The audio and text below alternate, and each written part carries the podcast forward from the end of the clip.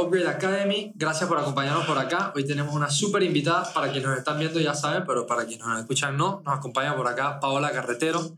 Gracias. Gracias por estar con nosotros. Eh, El que está dentro del ciclismo en Panamá la debe de conocer, sin duda alguna. pero vamos a, a darte a ti la libertad de que te introduzcas. Ok. Bueno, gracias por invitarme a ambos. Bueno. Eh, yo soy actualmente, bueno, Paola Carretero es mi nombre, yo soy directora de marketing, publicidad y eventos de la tienda Rally Store, una tienda de bicicletas pionera en Panamá. La marca Bicicletas Rally, que creo que casi todos la conocemos, la única marca panameña de bici que existe. De la Federación de Ciclismo Panameña también. Y de todos los eventos que hacemos con la tienda Rally Store. ¿Hace cuánto abrió Rally? Yo me acuerdo de Rally cuando era chiquito o era otra. No, Sí, no, es Rally. Rally, Rally, es Rally. la marca de bicicletas Rally, este año cumple 36 años. Wow. O sea, yo no había nacido. Y hubo un momento que estuvo, digo, como todo, todo negocio, que las cosas no iban fluyendo tan bien, no entraba tanto capital dentro. Sí, eh, yo creo que el negocio de la bicicleta, el gran tema en Panamá en la bicicleta es que la mayoría de los países, no sé si la mayoría, pero en muchos países donde la bicicleta pues está en la calle es porque hay por dónde estar en la calle, es porque se usa como un medio de transporte. En Panamá Claro. se usa como un medio de deporte. Recreativo. En el interior del país sí se usa como medio de transporte en ciertos lugares, pero en Panamá es recreativo y deportivo. Entonces obviamente tiene un, un stop, tiene un momento en el que la bici no se va a vender tanto porque la gente no tiene dónde montar, tú se la regalas a tu hijo en Navidad y te la compras tú para acompañarlo y hasta ahí. Cuando el hijo crece la deja tirada, lo que sea. Cuando yo me metí a ayudar a mi papá, que llegué de graduarme en Florencia de eh, publicidad y mercadeo, eh, yo venía a ayudarlo con Extreme Plan, que todos lo Claro, conocemos también. Claro. Eh, cuando mi papá decide en el 2014 cerrar Extreme Planet, porque obviamente el mundo cambia, la- el entretenimiento cambia, ahora todo es digital, ya ese tema de los arcades y eso murió. Sí, En, en el 2014 mi papá decide, voy a cerrar. Obviamente para mí eso es the end of an era, literalmente. era Para, para ti y para, Para todos. todo Panamá, o sea, esa era mi casa. Yo salía de la escuela a ver una película, no me importaba, y me metí a otra sala y así. Bueno, punto es que él decide cerrar. Yo me gradúo, llego a Panamá y me dice, quiero que me ayudes. O sea, él me dijo, ¿quieres trabajar en algo tú o me quieres ayudar? Yo le dije, bueno, yo acabo de graduarme de publicidad y marketing. Si tiene que ver con eso, te ayudo. Si no, yo hago algo propio. Me gustaría trabajar en una agencia o lo que sea. Cuando él me dice, bueno, tenemos dos opciones, o me ayudas en construcción, porque él tiene negocio de construcción, yo dije, yo no estudié diseño de interiores, no soy arquitecta, no soy ingeniera, chao. Y él dijo, me ayudas con la tienda de bicicletas, que la quiero levantar. Y yo dije, nunca en mi vida me he montado una bici, o sea, desde chiquita. Yo bailaba y fui bailarina por mucho tiempo, competía afuera, etcétera, pero hasta ahí. Siempre estaba metida en las comparsas, la vaina, pero nada de deporte, deporte era pésima en educación física, o sea, horrible. Casi que el profesor me decía, Paola, cuando seas grande no te dediques a nada de esto porque... Aléjate, aléjate Exacto, del quédate bailando. Y yo dije, bueno, cuando me dice eso, yo digo, bueno, ¿qué tan duro puede ser? Yo sabía que él quería que yo lo ayudara.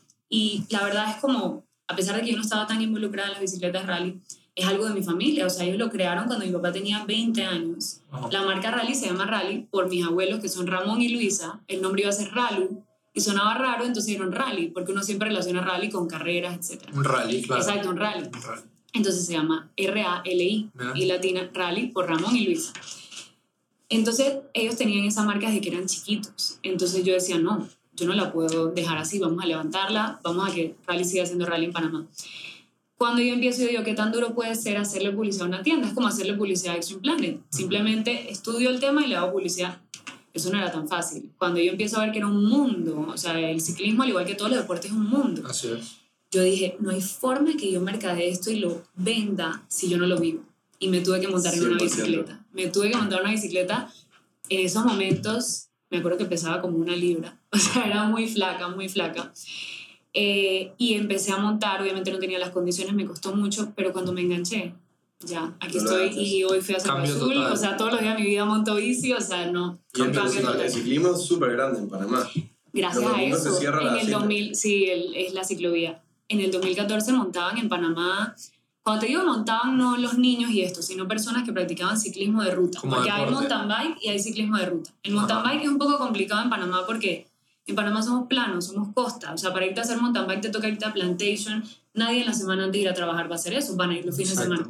Mientras que la bici de ruta sí la montaban que sí en el malecón de Costa del Este o en el Causeway, pero no más de 200 personas. ¿Sabes cuántas montan hoy día? 3.000. Wow. que, que practican ciclismo de ruta. No, no de las que salen un domingo a la ciclovía. En ese, en ese total Y ahora- podemos llegar ahora- casi 10.000. Ahora, dentro de esos 3.000 habrá diferentes niveles, ¿no? Quienes lo hacen de forma Claro, sí, sí, recreativa, sí. quienes han pensado tal vez en No, pero 3.000 en la ciudad de Panamá. En, en Chiriquí hay otros 2.000 más. Y así. Entonces, ahí te estoy contando un porcentaje recreativo. En ese momento eran 200 recreativos, ahora son 3.000. ¿Cómo hicimos eso? O sea, yo lo empecé a ayudar y yo dije, bueno, la bici no se puede vender si no hay dónde montar. Entonces vamos a crear los lugares. Ujú. En el 2015 a mi papá se le ocurrió una idea que yo dije, estás loco. O sea, él es muy Visionario. creativo, muy visionario, su ídolo es Walt Disney, es una cosa súper loca, el mantiene cool, en toda qué su cool. oficina. De la nada tiene un cuadro dizque, del padrino y al lado Walt Disney. Yo dije, ok, ok. El mix. No. Le- o sea, es un mix, es un mix. Entonces, bueno, el punto es que él me dijo, yo fui a Miami y vi que cerraban la calle, no los domingos, pero no la calle completa, un pedazo que con el tiempo se convirtió en esos bike lanes ya pintados en la calle, que en Panamá nos falta todavía para que pase, que lo cerraban con conos y con el tiempo se convirtió, quiero pedirle ese permiso al alcalde y al MOB para que me dejen cerrar un carril todos los días en la cinta costera 3 de 5 a 8 de la mañana, todos los días. ¿Sabes que la cinta 3 tiene tres carriles? Claro. el tramo marino, Claro. tres de ida y tres de regreso. Nosotros cerramos uno. Desde el 2015 eso se hace y todas las mañanas te encuentras más de 300 personas rodando ahí. Es De sí, impresionante. pero de 5. Ahora lo cerramos Sí, de sí. 4 a 8 de la mañana. Pero Entonces- nada más un carril. No, Un carril del no, de adentro. no es más de uno. no, el de adentro. No, es que O sea, sabes que la- el tramo marino, solo te hablo del tramo marino, o sea, no es la de los domingos. La de los domingos es una ciclovía completa, que cierra la calle. Correcto, pero Que esto, ese- esto- esto es día de Que en ese proyecto también estamos de la mano con la alcaldía, pero la alcaldía fue la que lo creó, que es la ciclovía de los Así, domingos. claro. Pero el ciclocarril, que es solamente un carril del tramo marino, lo creamos nosotros en el 2015. Ok. Ya la gente tenía un lugar seguro para rodar. Entonces, ese, ese tramo tiene 10 kilómetros, 5 idas, 5 regresos. Ujú. Entonces, la gente hace un circuito. Si tú haces 10 vueltas, ya hiciste 100 kilómetros. Claro. Entonces, la gente se cruza el causeway y rueda Y, y- seguramente. y pensaron entonces en comenzar a crear un ambiente que Claro, fuera propio para crear seguro. esa cultura de ciclismo. Exactamente. Entonces, arrancamos de ahí. Obviamente, yo le dije, papi, ¿estás loco? Fuimos a la reunión y nos lo aprobaron. ¿Por qué? Porque hicimos varias pruebas, ensayo-error, de que no afectáramos el tráfico. Nosotros no creemos en, en eso que respeta al ciclista, no. Yo creo que hay que compartir la vía, saber cuál es mi deber y derecho, porque en el, man- claro. o sea, en el manual de tránsito lo dice. La bici puede rodar en la calle, pero pegado a la acera y a 1.50 metros del carro. Tienes Ok. que guardar tu distancia. Un ciclista no puede ir a la mitad. Claro. Tiene que ir aquí. Pero de que puede, puede. Lo que no puede es ir para autopistas. Pero en la calle sí. Entonces Ok. mucha gente, por ignorancia, nos grita en la calle, quítense, pero si yo estoy aquí, yo no tengo que quitarme, o sea, yo estoy bien. Entonces, cuando creamos eso, como son tres carriles, vimos que no afectábamos a nadie porque se cierra uno. Y a las 8 de la mañana se quitan los conos, o sea que ya todo el mundo fluye bien. ¿Quién, quién hace este trabajo de convertir todas las mañanas eso en un ciclocarril? Nosotros, el personal de nosotros, Rally. sí, Ah, rally, ¿en serio? rally store. Rally. Así, o, O sea, sea- el permiso nos los dieron ellos porque hay que pedir un permiso porque es una vía pública. Pública.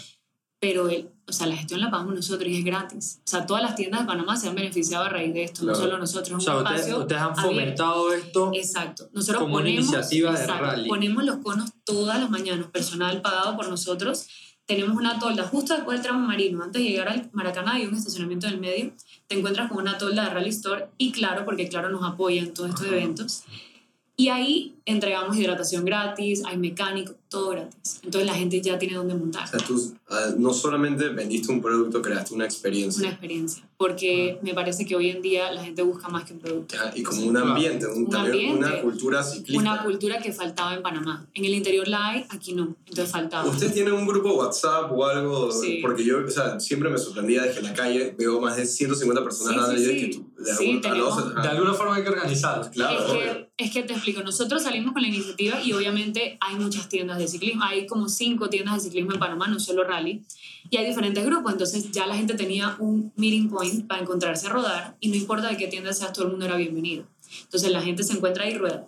Después de eso dijimos, bueno, ¿y los fines de semana qué? Entonces todos los fines de semana tenemos un ride que se llama Saturday Ride, sale de rally, gratis también, y tiene tres niveles. Tiene el avanzado, el medio y el básico. O sea, si tú, por, si tú, por ejemplo, nunca has rodado y quieres ir un sábado, tú sabes que no te tienes que inscribir en ningún lado, tú solo llegas. Si no tienes bici, te la prestamos gratis.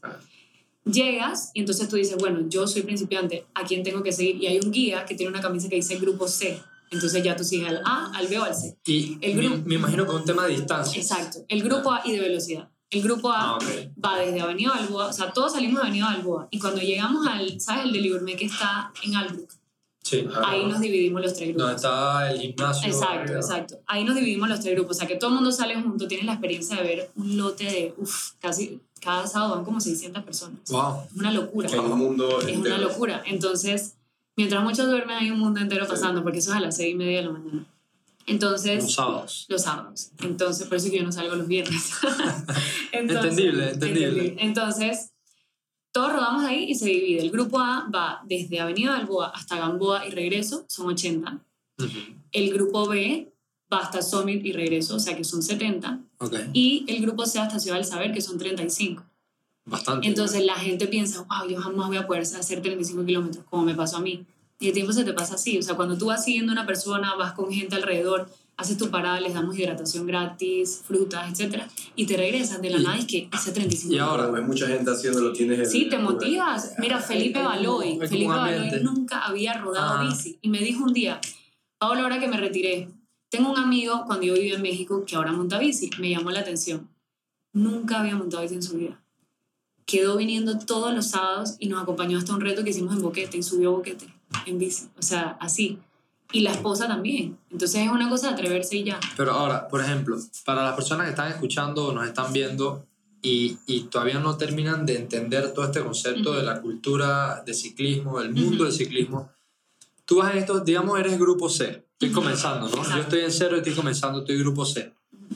En ese ride yo voy conversando, yo voy viendo el paisaje o yo voy como que corriendo, o sea, ¿cómo, No, cómo el se ride da es un ese- paseo. El ride es un paseo tal cual, no es una carrera. Nosotros organizamos carreras, pero son bajo la Federación de Ciclismo Panameña. Esto es un ride, un paseo de rally. Entonces Ya. tú vas relax. Obviamente si es tu primera vez no vas a ir tan relax porque vas a ir un poco que si el hueco. Hay muchas señas de ciclistas, que si esto significa hueco, esto significa que hay que parar porque hay un semáforo. Ok. Entonces tú te vas como adaptando a, a todo eso y a rodar en grupo que al que no sabe le va a ser un poquito complicado la distancia de una llanta con otra, pero cuando te acostumbras, le, Claro. te quitas el miedo ya. Entonces, la verdad que la experiencia de una persona, cuando yo las veo que llegan a la tienda, la mayoría de la gente que llega, algunos jóvenes son porque quieren empezar, les llama la atención. La mayoría de la gente grande es por salud o por sobrepeso, que llegan a la tienda y dicen, yo quiero comenzar. Ok. De la gente mayor. Mayor de 40 siempre llegan por eso. Bueno, y creo que ahí, por ejemplo, mi mamá eh, comenzó a hacer no hace mucho stand-up paddle. Ajá. Y creo que las personas ahora que mencionas mayor de 40, tal vez mayores de 50, están buscando deportes de bajo impacto. Exactamente. La bici entra en Es- esa es de- categoría. Es de, elasticidad. Nunca Entra hay en impacto en la categoría. rodilla, nunca hay nada. Ok. Entonces es muy cómodo. Ok. Y los beneficios que tiene de salud son impresionantes. La gente con temas de corazón, de respiración, de, sobre todo de articulaciones, esto, siempre le recomiendan monta bici ya sea estática o en la calle. Pero como la gente ve que ahora sí se puede rodar de manera segura. Y que hay una comunidad. Creo, Exacto, creo que el que tema de una- comunidad es importante. Sí, porque tú no te imaginas la cantidad de gente que tú conoces ahí. Yo desde que entré, te digo, yo cuando llegué de Italia, me dio como ese breakdown, no sé, de, sabes, tú vienes de Europa, que es otra mentalidad, tú conoces gente diferente todos los días, Panamá es muy chiquito. Así. Y yo entré en un pensamiento muy negativo como, no, estoy aburrida de Panamá, me me quiero ir de nuevo a gusta. Italia, aquí veo a la misma gente todos los días. Y yo me di cuenta que el problema no era Panamá, el problema era que yo me la pasaba en el mismo En el círculo, mismo haciendo círculo. lo mismo, y cuando tú entras en una monotonía, o sea, olvídate, Panamá es espectacular, el problema era yo. Cuando empecé a montar bici, conocí otro mundo. O sea, yo estaba también metida en un mundo como muy de moda, que nos pasa a las mujeres muy superficial, no me gustaba. Ujú. Me empecé a aburrir. Entonces, cuando entré a este mundo, o sea, ahora quiero estar todo lo alejada de la ciudad posible, quiero ir a rodar, quiero ver los pajaritos, o sea, es otro mundo. O sea, me cambió totalmente. Me gusta cómo lo dices, quiero ir a rodar. Es que así les Sí, digo, así quiero ir a como- rodar. El- O sea, ahora mis terminología. son vámonos a Chitré a rodar, que he conocido tantos lugares de Panamá que Claro. jamás en mi vida pensé que iba a conocer gracias a la bici. Bueno, creo, creo que eh, creo que hay dos elementos, tal vez podrás confirmarme, pero que yo veo ahí directamente vinculados con el ciclismo, que son, uno, eh, a, a mí me pasa personalmente con la práctica que yo tengo de deportes, que el deporte te da algo que es, es la presencia, o sea, el, presente. O sea, rara vez tú vas a ver a alguien jugando un deporte y pensando en X o Y Sí, cosas más que el momento presente. O sea, tú, estás muy presente al estar Exacto. conectado con un deporte. Exacto. Eso por un lado. Y el ciclismo más aún tiene la parte del contacto con el entorno. O sea, por ejemplo, cuando yo entro a jugar fútbol, que es una cosa que más me gusta en el mundo, a mí jugar fútbol y me desconecto por esa Exacto. hora, pero estoy dentro de la cancha, Exacto. estoy ahí. Sí. En el ciclismo me estoy desplazando y estoy viendo y estoy cambiando de scenery, estoy Exacto, cambiando todo de... el tiempo. O sea, tú sales, por ejemplo, en, lo- en los raids de los sábados de rally y ves el mar cuando pasas por la cinta costera. De repente estás rodeado de árboles cuando vas hacia Gamboa. Gamboa. Ya. Y de repente pasas por el nuevo puente de Gamboa y tú dices, o sea, es una locura, es O una sea, es belleza. como tu meditación. Es una belleza. O sea, ahí no, hay, ahí no hay nada que a mí me amargue. A pesar de que la ruta sea muy dura, por ejemplo, la otra semana Porque tengo se un- sufre. Yo, yo conozco a un amigo que es ciclista y sé que las sufren. Yo pero- la otra semana tengo un reto alto del María. Yo nada más he subido una vez alto del María. Es duro. Son 17 kilómetros de subida y primero hacemos 50 en Chame y de ahí subimos 17 kilómetros subiendo todo el tiempo. O sea, nunca descansas. Créeme, es muy duro. Entonces, y uno ama eso. No sé si yo o sea, yo voy ahí subiendo y yo estoy sufriendo y lo amo. O sea, me O sea, encanta. claro, amas el después. Porque no, No amo. el... No, hay momentos en los que digo, ¿qué estoy haciendo aquí? O sea, porque no estoy durmiendo en mi cama, pero de repente llego arriba y digo, qué cool Sí, es saber que tú puedes más de lo que pensaste que podías. No, y ese feeling de salir desbaratado, Uf, sudado. es lo máximo, Increíble. es lo es máximo. gratificante, Me encanta, es que son se endorfinas. Y que llena de endorfinas. apoyándote al lado tuyo. Oye, Cuando estás solo, hay- tienes empuje. yo tengo, hay, hay gente que rueda conmigo que obviamente tienen muchísima más experiencia, son, corren élite en Panamá, élite que son atletas de alto rendimiento, y van al lado de mí y dicen, dale Paola, y cuando a veces me han tratado como empujar, yo, no, no me empujes, todo menos empujarme y menos bajarme, o sea, eso sí, yo alto del María la subo, pero completa, no me pretendo bajar por más que me esté muriendo. O sea, por ejemplo, yo hice, eh, por un tiempo que yo tuve un programa en la tele, nos llevaron a hacer el reto con rally. el Nos llevaron a hacer el Ocean. To. Ocean. Entonces yo hice el Ocean to Ocean, yo tuve la experiencia de hacerlo. Y, y en mi vida me montaba una bici, más que cuando Ajá. estaba chiquito, que para aprender a salir de las dos cosas con rueditas Sí, sí, a- sí. a, montar bici. Pues, y para aprender a montar bici. Pero fuera de eso nunca me había montado una bici a practicarlo como tal. E hice el Ocean to Ocean. Y como tú dices, fue una experiencia en donde vas cambiando de scenery, sí, la pasas mal, pero en el sentido de cansancio. O sea, cuando uno Exacto, no de está acostumbrado a un del calor reto, que hacen para es un cansancio, en ese sentido la pasas mal porque es físicamente desgastante, Exacto. pero creo que uno se va acostumbrando, ¿no? Es primera Sí. vez que yo, yo me tiré porque yo es que, ah, bueno, yo hago ejercicio, yo puedo. Sí, Pero lo que me sorprendió de ese ride, eh, me gustó mucho el nivel de comunidad. Sí. Me gustó mucho porque, por ejemplo, hubo una parte donde ya pasé la parte difícil y iba en la parte de, de, de Gamboa. Ajá. Y ya como que finalmente se tupió eso Ajá, con los de árboles y había fresco y yo, ah, hasta que Sí. por fin iba pedaleando relax y me pasaba la gente por al lado y que dale, Dale, pelado, dale, ajá, dale". sí, y me pasó un man por al lado, un, un señor mayor, pero como así achicado y como yo iba así como relax viendo los, los, los árboles, me imagino que iba parando bastante brisa, Ajá, bastante iba, atrás así. Sí, Entonces- eso se hace. Entonces el man me pasa por al lado así, me Y grita y que, achícate pelado, ¡pum!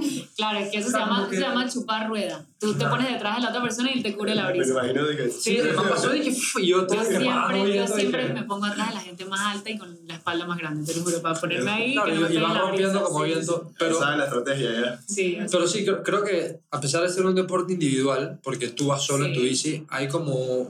comunidad Claro, sí. El triatlón es más individual porque siempre es tú más. contigo mismo, exacto, y es una competencia siempre. O sea, no hay forma de practicar un triatlón recreativo. Mientras que la bici hay dos formas, o puedes correr en carrera, que casi siempre es en equipo, poca gente corre individual, Ujú. o puedes hacerlo de manera recreativa, que por ejemplo a veces cuando yo no tengo quien me acompañe a rodar, me voy sola. Pero la mayoría de las veces me gusta ir con gente. Uno se va cubriendo la brisa, uno se va, va compartiendo, va hablando con la gente. Y la verdad es muy chévere. Ahora, em, tú comenzaste a montar bici a tus, ¿qué? A tus 20... 2015, principios del 2015, ahorita tengo 26. O sea, los 22. Hace cuatro años. Sí, sí. O sea, a tus 22. No, Y sí, 22, 23. sí, creo que ya iba a cumplir 23. Previo de eso, no había bici en tu vida como ni O sea, recreativo, o ni sea, en deportivo. Florencia de esas de, de canasta. Ajá, las de canastita ahí, con, con el, ahí. el Sí, sí, sí. panflauta al frente Ajá, exacto, literal, literal. Y- Y, y mi maleta. Ajá, esa era la que tenía en Florencia. Ok. Patricio, ¿cómo estás? Entonces, creo que es importante que le comentes a la gente, Ajá. desde tu punto y tu experiencia personal, qué cambios han habido en tu vida al involucrarte con el ciclismo, ujú. pero con el deporte. Porque, porque, Sí. porque creo que los cambios son parecidos al Sí, involucrarse sí, con el deporte y meter el deporte como parte de tu vida. Primero, que nunca es tarde para hacer algo. O sea, uno dice, bueno, como nunca practiqué ciclismo, ¿qué voy a hacer buena ahora a los 23? Igual 23 es súper joven, pero yo decía, que va. Y nunca, nunca es tarde para eso. Entonces, Y lo otro es nunca pensar que no se puede. O sea, yo era cero condiciones, como te dije, solo bailar. ¿Quién iba a pensar que ahora disfruto hacer 130 kilómetros? Me voy sola un domingo, me encanta. Y digo, nos vamos, agarramos desde la entrada de Cerro Azul hasta después de San Blas, hasta Bayano, y regresamos. Y ese es mi trip de los domingos y yo soy feliz. ¿Quién iba a pensar que eso iba a pasar cuando a mí no me gustaba el deporte? Claro. Entonces, ese cambio de, de saber que tú sí puedes y bueno, lo que te decía de que ahora me gusta, disfruto mucho más de la naturaleza, disfruto mucho más de las cosas simples, mil veces. Eh, la cantidad de gente que he conocido en Panamá y fuera de Panamá. Porque en todos estos eventos que organizamos, sobre todo en el Ocean to Ocean, al Ocean to Ocean participan 4.000 personas. Quiero que sepa que es el evento de Latinoamérica con mayor participación. O sea, eso a Brutal. nosotros nos pone muy, muy contentos. ¿Sabes de esos 4.000 cuántos son extranjeros? 2.000. Oh. 2.000 personas que vienen a Panamá solo a participar del Gran Fondo. Es una locura. Entonces, he conocido tanta gente a raíz de eso. O sea, mis amigos ahora, siempre tengo a mis amigos de toda la vida, pero mis amigos de ahora, o sea, me la paso viajando a Colombia todo el tiempo, a Costa Rica, porque tengo muchas amistades allá. Eh, y hacemos trips allá para rodar, siempre todo para rodar.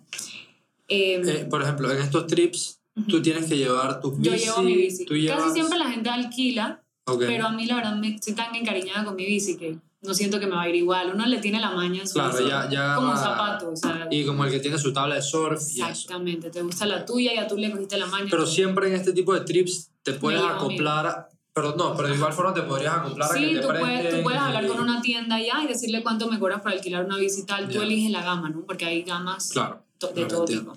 Bueno, esa parte de conocer gente, creo que en ese momento que estaba estancada de que pereza, lo mismo, y me di cuenta, y mira, no solamente gente de afuera, gente de Panamá que uno no piensa que va a Claro, conocer porque claro. estás en el mismo círculo. Claro, Que no tenía nada de malo ese círculo, pero uno se cansa de la monotonía. sí. Entonces, Sí, conocí, apenas uno cae en monotonía, uno se estanca Exacto. y... conocí tanta gente de Panamá, tanto de la ciudad como del interior, que ahora nada más les los llamo y que voy para Chiriquí, este fin vamos a rodar, y me voy.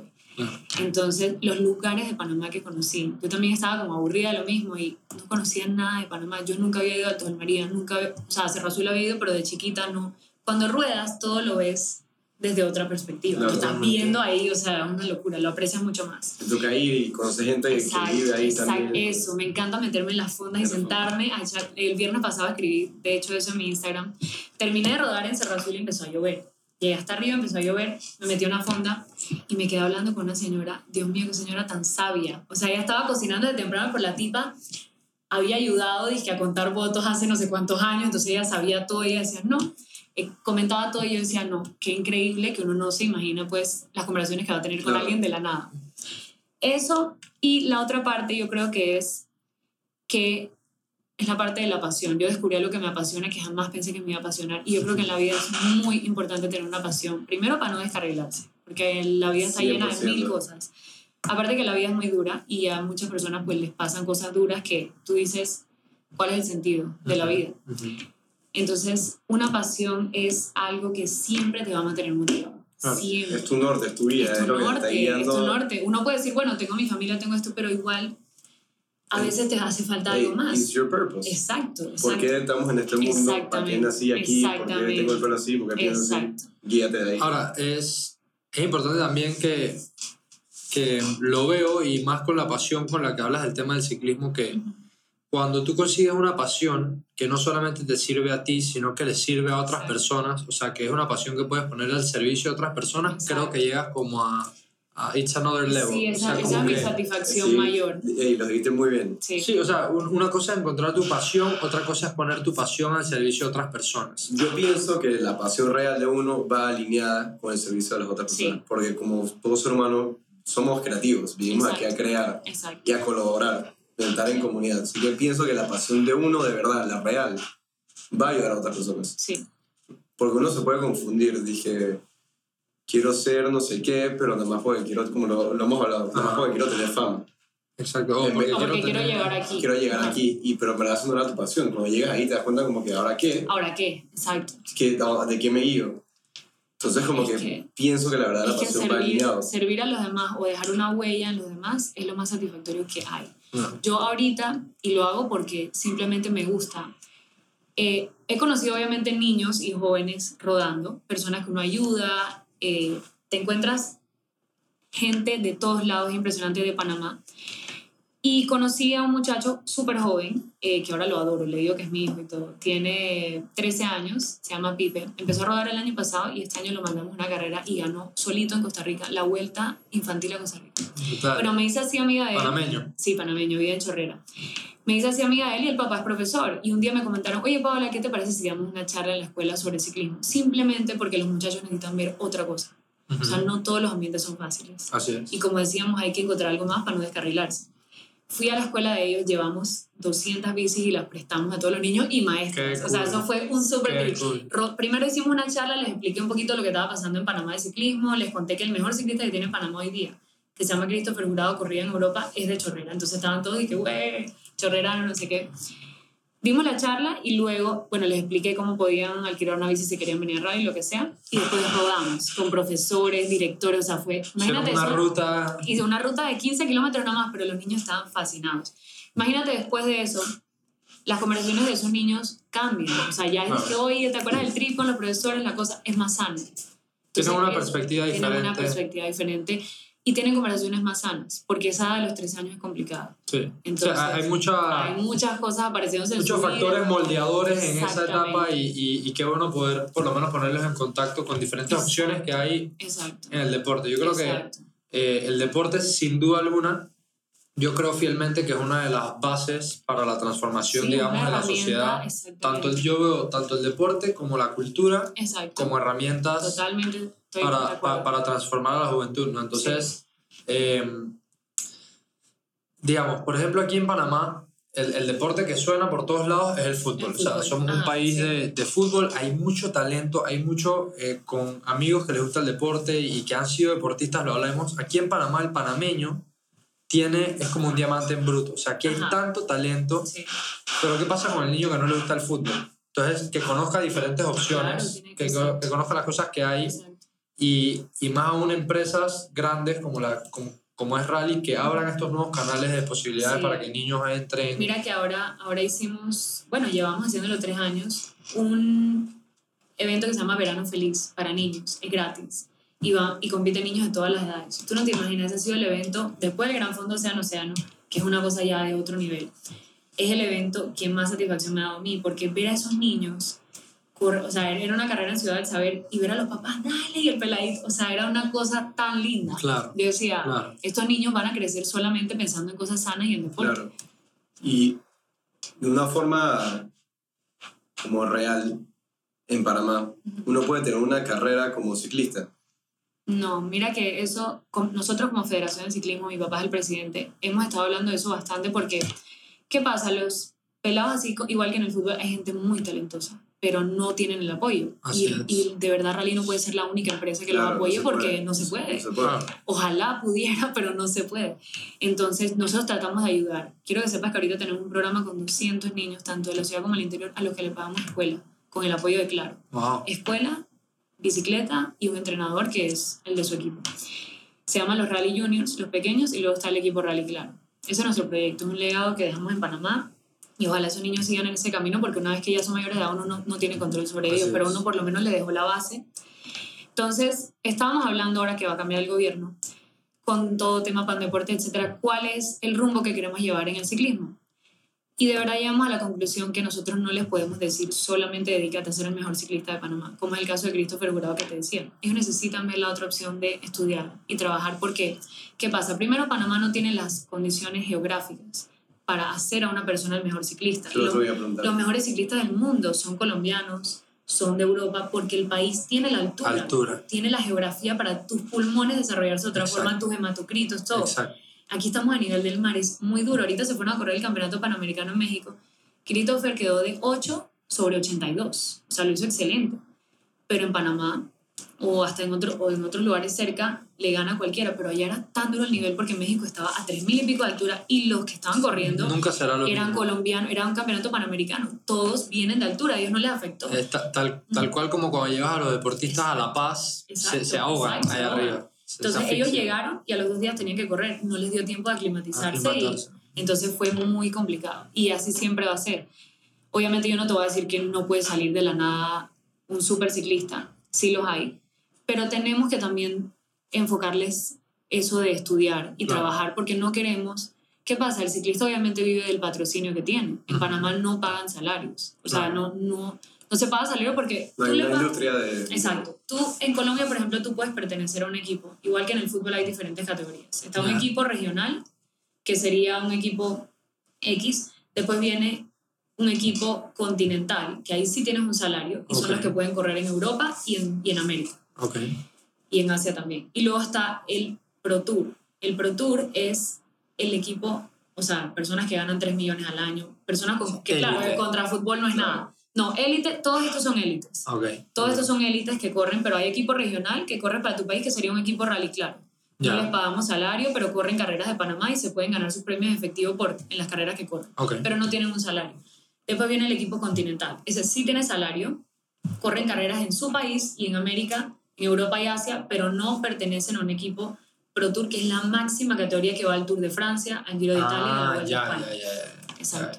O sea, el equipo Claro, Pro que, Tour que es estos son las mecas del Que ciclismo. exactamente, que son las carreras más importantes y personas que ganan de 3 a 6 millones al año sin contrato de publicidad.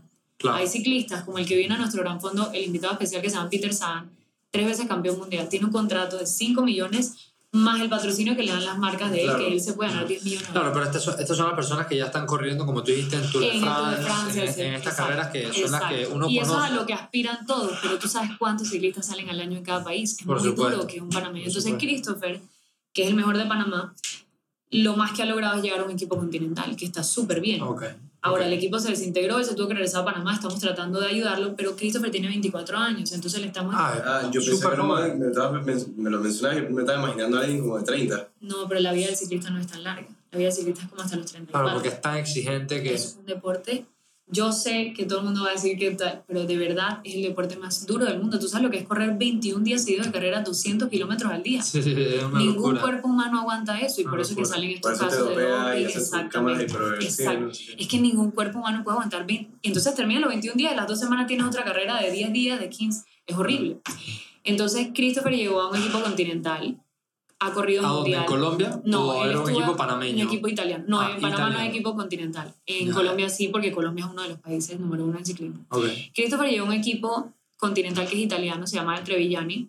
Corrió varias carreras importantes donde, a pesar de ser un equipo continental, él corría contra los Pro Tour. que Ok. son- entonces Ok. se codió con los mejores de los mejores, que es un súper logro para Panamá.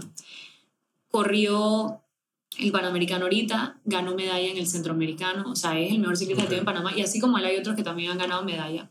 Y ahora estamos logrando que llegue a las Olimpiadas, esa es la meta. Pero como te digo, es tan duro escalar después de ahí que es mejor que él también, por responsabilidad suya, estudie y eso. vea qué hacer. Exacto, porque como te digo, tienen que vivir de un patrocinio y tú no puedes esperar que toda la vida te regalen todo. Creo que eso sería irresponsable de nuestra parte criar a una persona diciéndole tú tienes que esperar que todo te lo regalen. ¿Qué Exacto. pasa si tu contrato este año se acaba? Sí. Y como le pasó con el Sevillani, Sí, se queda así, entonces me puedes dar un aviso. Y Christopher es de los que viene y compra sus cosas, que eso me gusta.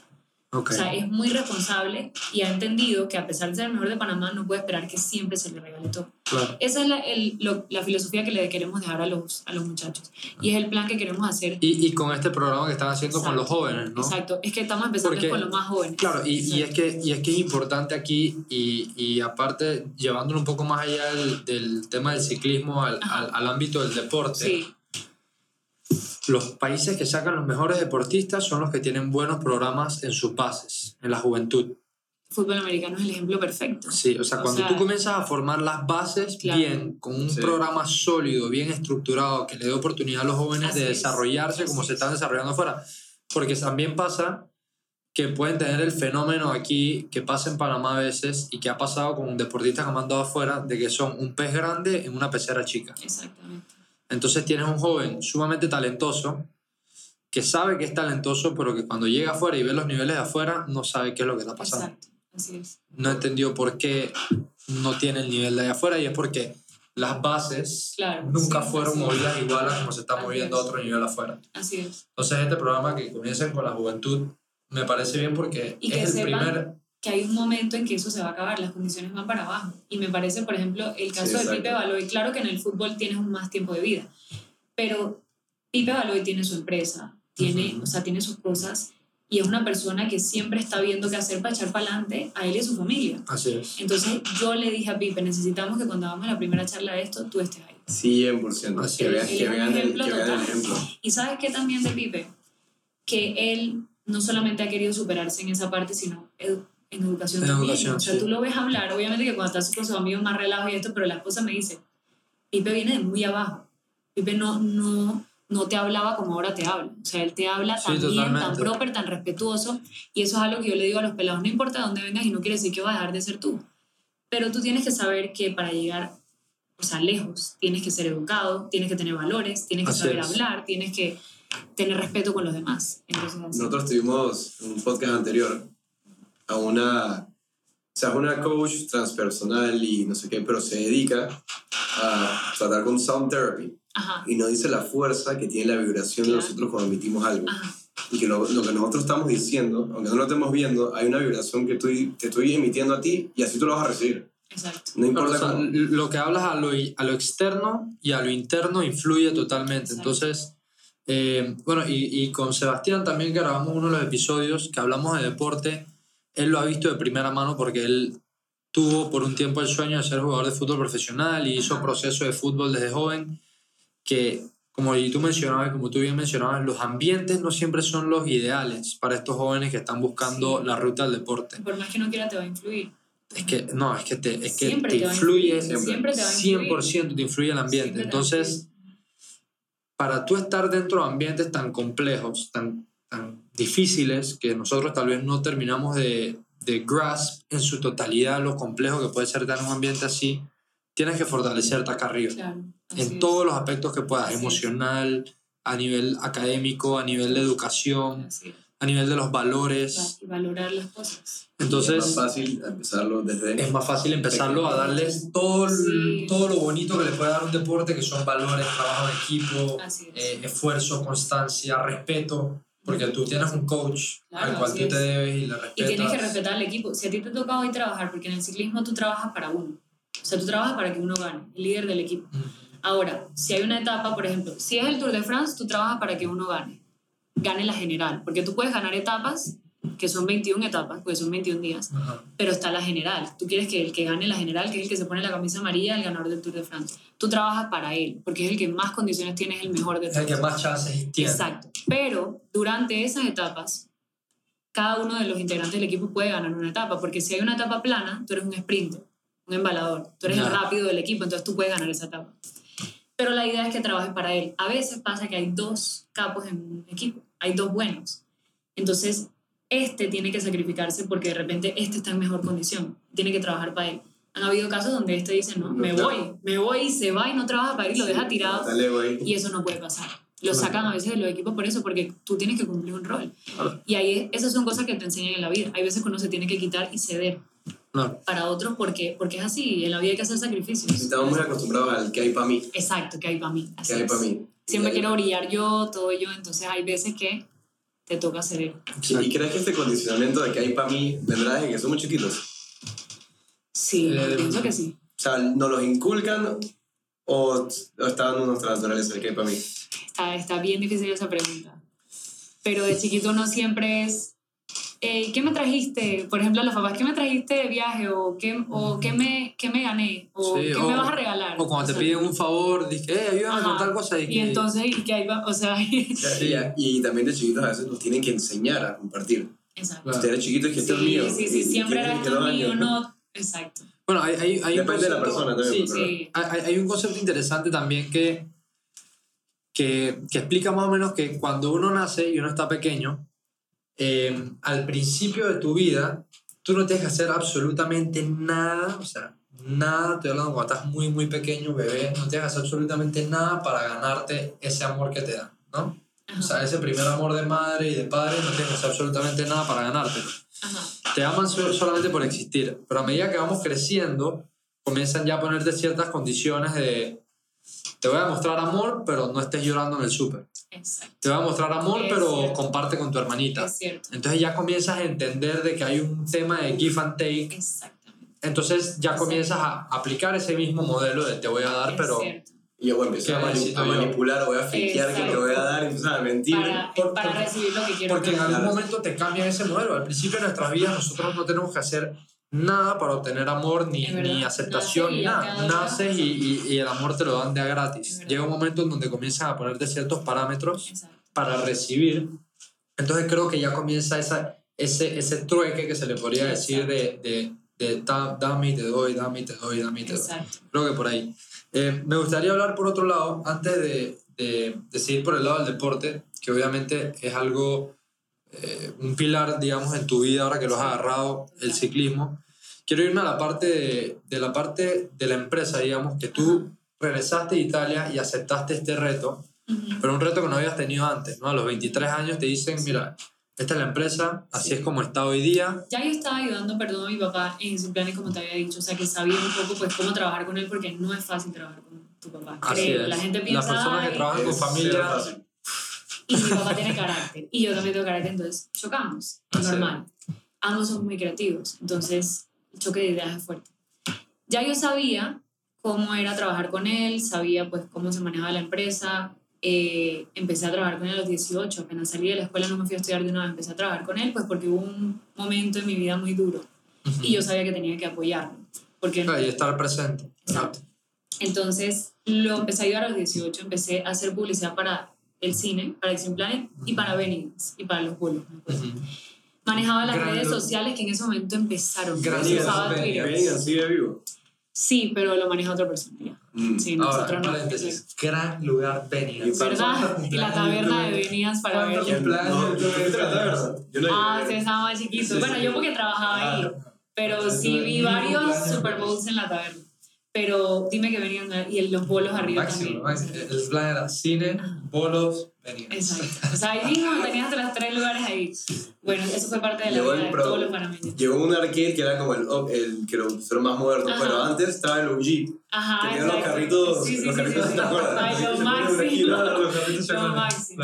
Bueno, yo lo empecé a ayudar ahí, manejábamos redes sociales que acababan de empezar las redes sociales en ese año. Y se usaba Twitter, imagínate, era full. Yo todavía uso Twitter, pero en ese momento el boom era Twitter. Era Twitter. La- Todavía ese, se era, usaba ese era el canal. Yo uso Twitter. Todavía se usa bastante Twitter. No, a mí me encanta Twitter porque, Claro. o sea, si tú me pones a elegir entre ver fotos o leer ideas, leer ideas. y es sí lo que usan todos los empresarios. Sí, sí, yo lo leo es para enterarme de todo lo que está pasando en el mundo. Pero en ese momento, para hacer publicidad, hoy en día es full Instagram. Ya ni siquiera Facebook, es Instagram.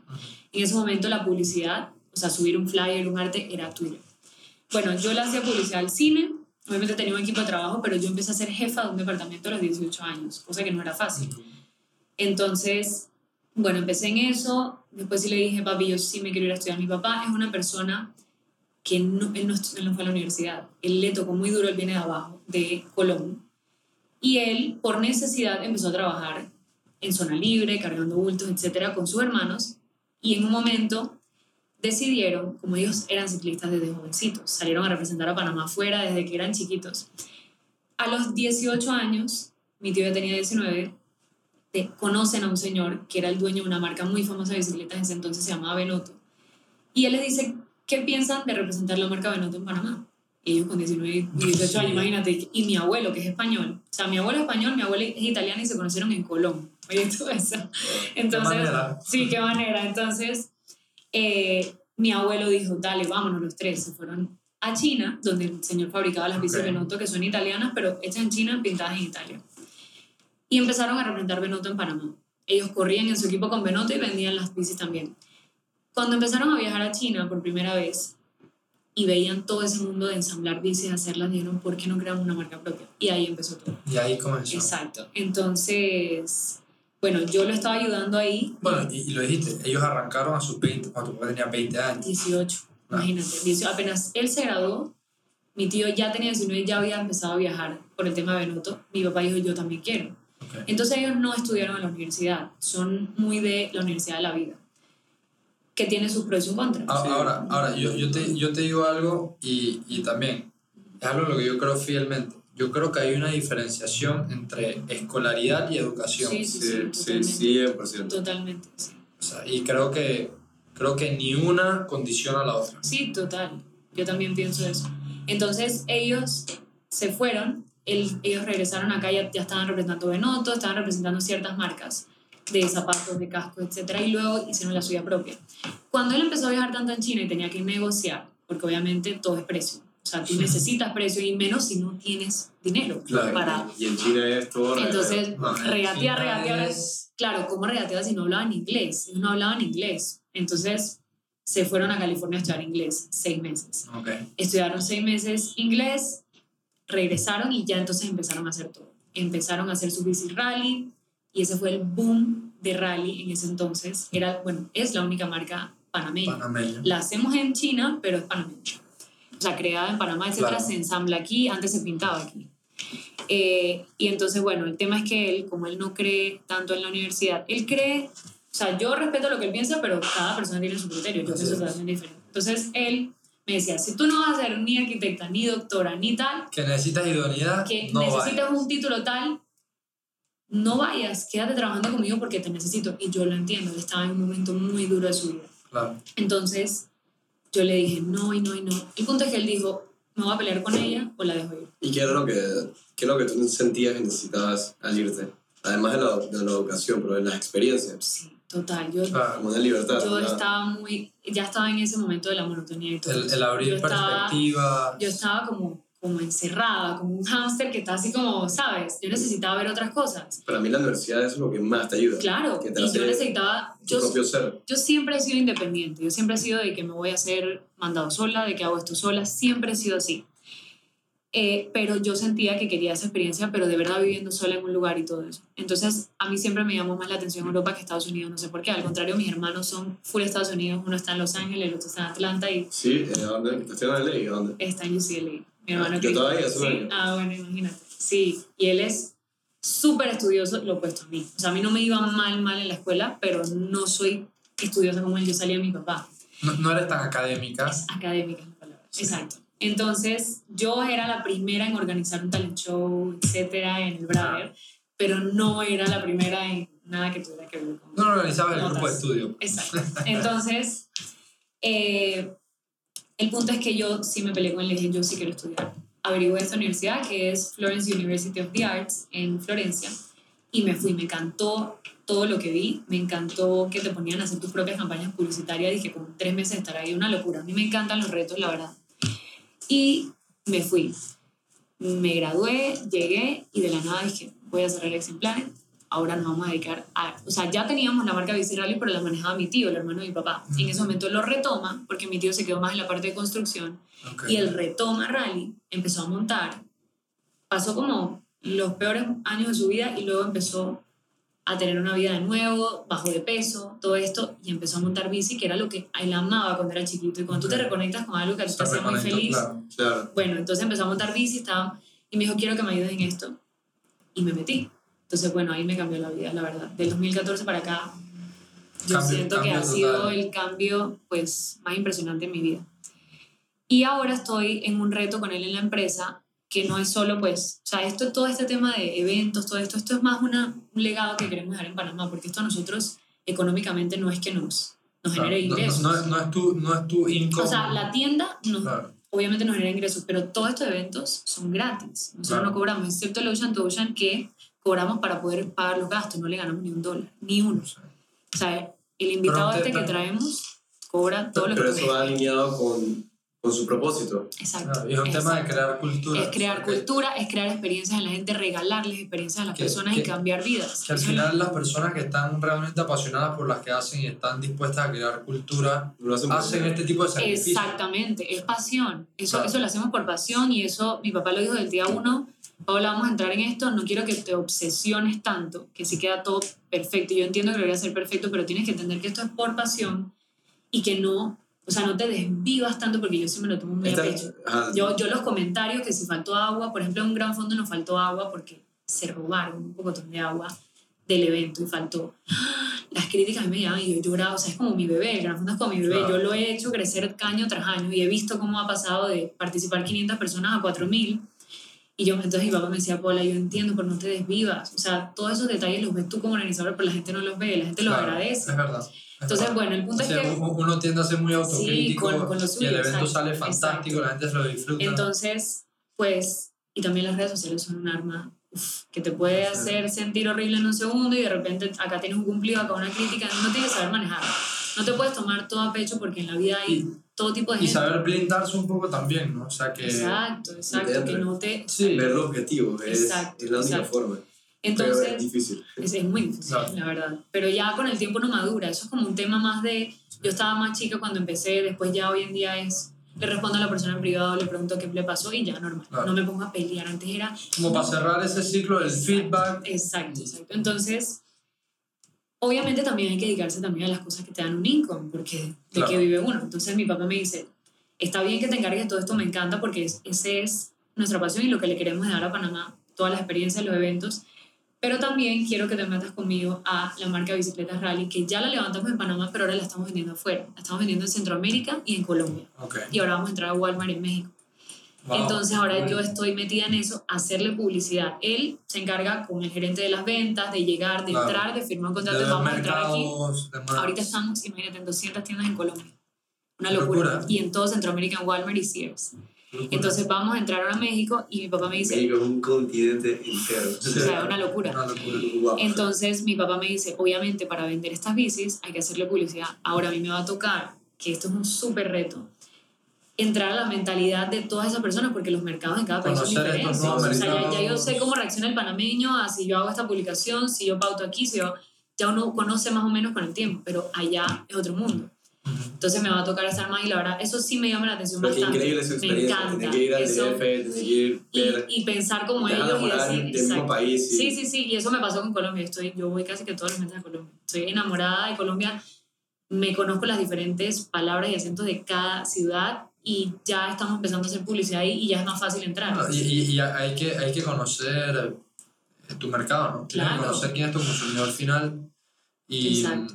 y dicen que si tú eres tu consumidor final, te irá mucho mejor. o Exacto, sea, si tú es, eres es. quien vive ese producto, Claro, quien lo es que por utiliza eso- y por eso todo. lo que hice. Por eso no va a poder vender Por bien. eso lo Claro. hice. Yo dije, imposible que yo te venda una bicicleta si yo no he vivido la experiencia y no sé lo que se siente. Claro, no, no le meterías la misma pasión, Jamás, no tendrías el exacto. mismo grado de involucración con el asunto. Exacto. Imagina esta empresa, este negocio que viene siendo de bicicletas, que dio el caso que eran bicicletas, pero que te abre las puertas a diferentes mundos, a diferentes culturas. Totalmente. Eso creo que es como el goal al final, porque una- es vivimos en un mundo que está aquí, estamos aquí para compartir. Exacto, o sea, al final las fronteras están ahí, pero pues están ahí, imaginarias las fronteras. Entonces a mí ¿Verdad? me encanta, ahorita fue a Perú y me encanta eh, conocer la gente, conocer cómo piensan, la música que escuchan, me fascina. Entonces estamos tratando de entrar a Perú también, pero el reto aquí va a ser que en estos países sí se usa la bici como medio de transporte. Entonces ahora a mí me va a tocar también mercadearla desde ese ángulo que en Panamá no lo he hecho. Claro, Entonces, que acá ha sido más chévere. Acá ha sido recreativo, recreativo y deportivo. deportivo. Allá va a ser también venderla como...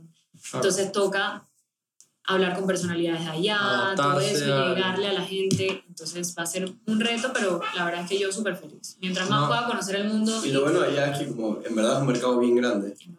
Así como yo se lo él con mis amigos de, de mexicanos, que así como en Panamá, como somos 4 millones de personas, en lo, en lo, lo que es reach hacia la gente, Ujú, y que tener followers, una persona average en México tiene como 3.000, 4.000, sí. que es equivalente como a alguien de, como yo, porque yo tengo 1.000 followers. Ajá. Mis amigos que son manes chilling no, son, no, son, no hacen nada especial, tienen como 4.000 followers. Claro, por la cantidad de La gente. cantidad de La cantidad de gente. Sí, son, son, mercados, son mercados diferentes. Y hay mucha, mucha gente. Y no, nunca paran de conocer personas. Nunca paran de conocer. Eso es lo que más me gusta de los países. Claro, no, y, y definitivamente será una experiencia diferente y estás tal vez cumpliendo con el otro lado de la balanza que, que está al lado de la pasión que has cogido por el deporte, pero El mencionaste varias es veces, no, mencionaste varias veces como negocio, pero como publicidad y mercadeo. Ah, claro, que, Que es a- lo que me fascina. que a quien le Exacto. gusta la publicidad y el mercadeo Claro. entiende todo lo que hay detrás. Sí, es, más, el- el- es gran parte de psicología, de entender la mentalidad Así de es, otros claro. países. Así Y es. también tu libertad propia.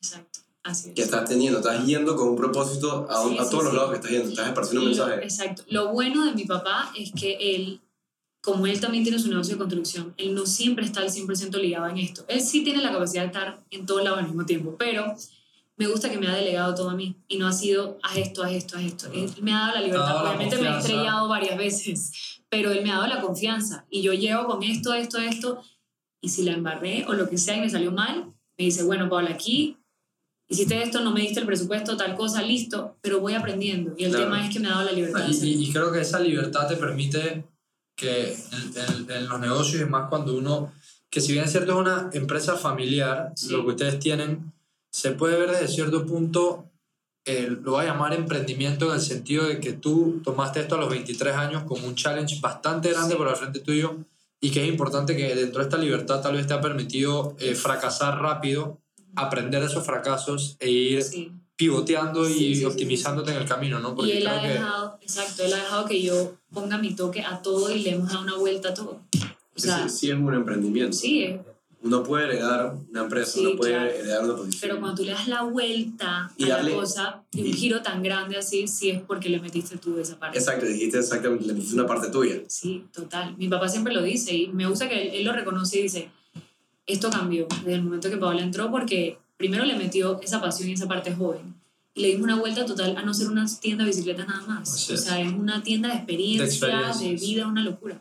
Sí, Y, y creo que conectas a un nivel diferente con, Claro. un cliente un cliente potencial o con Sí. gente que se mueve en esa industria si eres quien da una experiencia y no solamente una bici. Exacto. Una bici puesta aquí, acostada contra la pared, no me así dice es, nada. Más que un grupo de 600 personas disfrutando Rodando, en Panamá, sí me Así dice totalmente.